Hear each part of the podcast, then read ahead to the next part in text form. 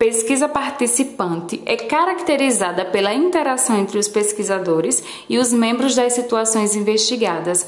Envolve posições valorativas derivadas, sobretudo, do humanismo cristão e de certos conceitos marxistas. Tanto é que a pesquisa participante suscita muita simpatia entre os grupos religiosos que são voltados para a ação comunitária.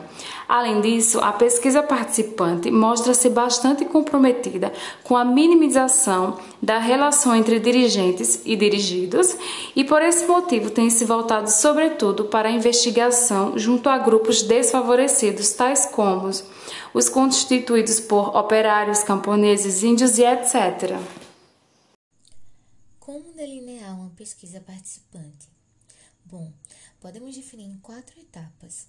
A primeira das etapas seria a montagem institucional e metodológica, que seria formular os objetivos, conceitos, definir a técnica da coleta de dados, delimitar a região a ser estudada, organizar todo o processo da pesquisa participante e, por fim, preparar os pesquisadores e elaborar o cronograma de atividades que irão realizar.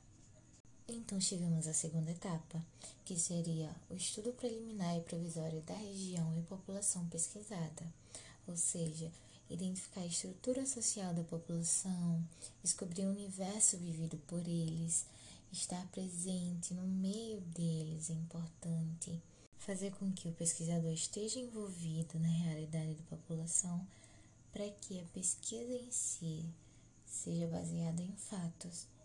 E por fim, recensear os dados socioeconômicos e tecnológicos, dados geográficos, sanitários, educacionais, entre outros.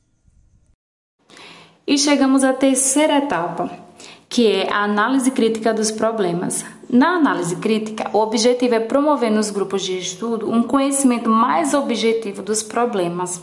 E após esse questionamento, passa-se a reformulação mais objetiva do problema, que envolve a descrição do problema, a identificação das causas do problema, a formulação de hipóteses de ação. E por fim, chegamos à quarta etapa, que é a elaboração do plano de ação. Esse plano é elaborado com base nas hipóteses formuladas na fase anterior. A pesquisa participante não se encerra com a elaboração de um relatório, mas com um plano de ação que, por sua vez, poderá ensejar uma nova pesquisa.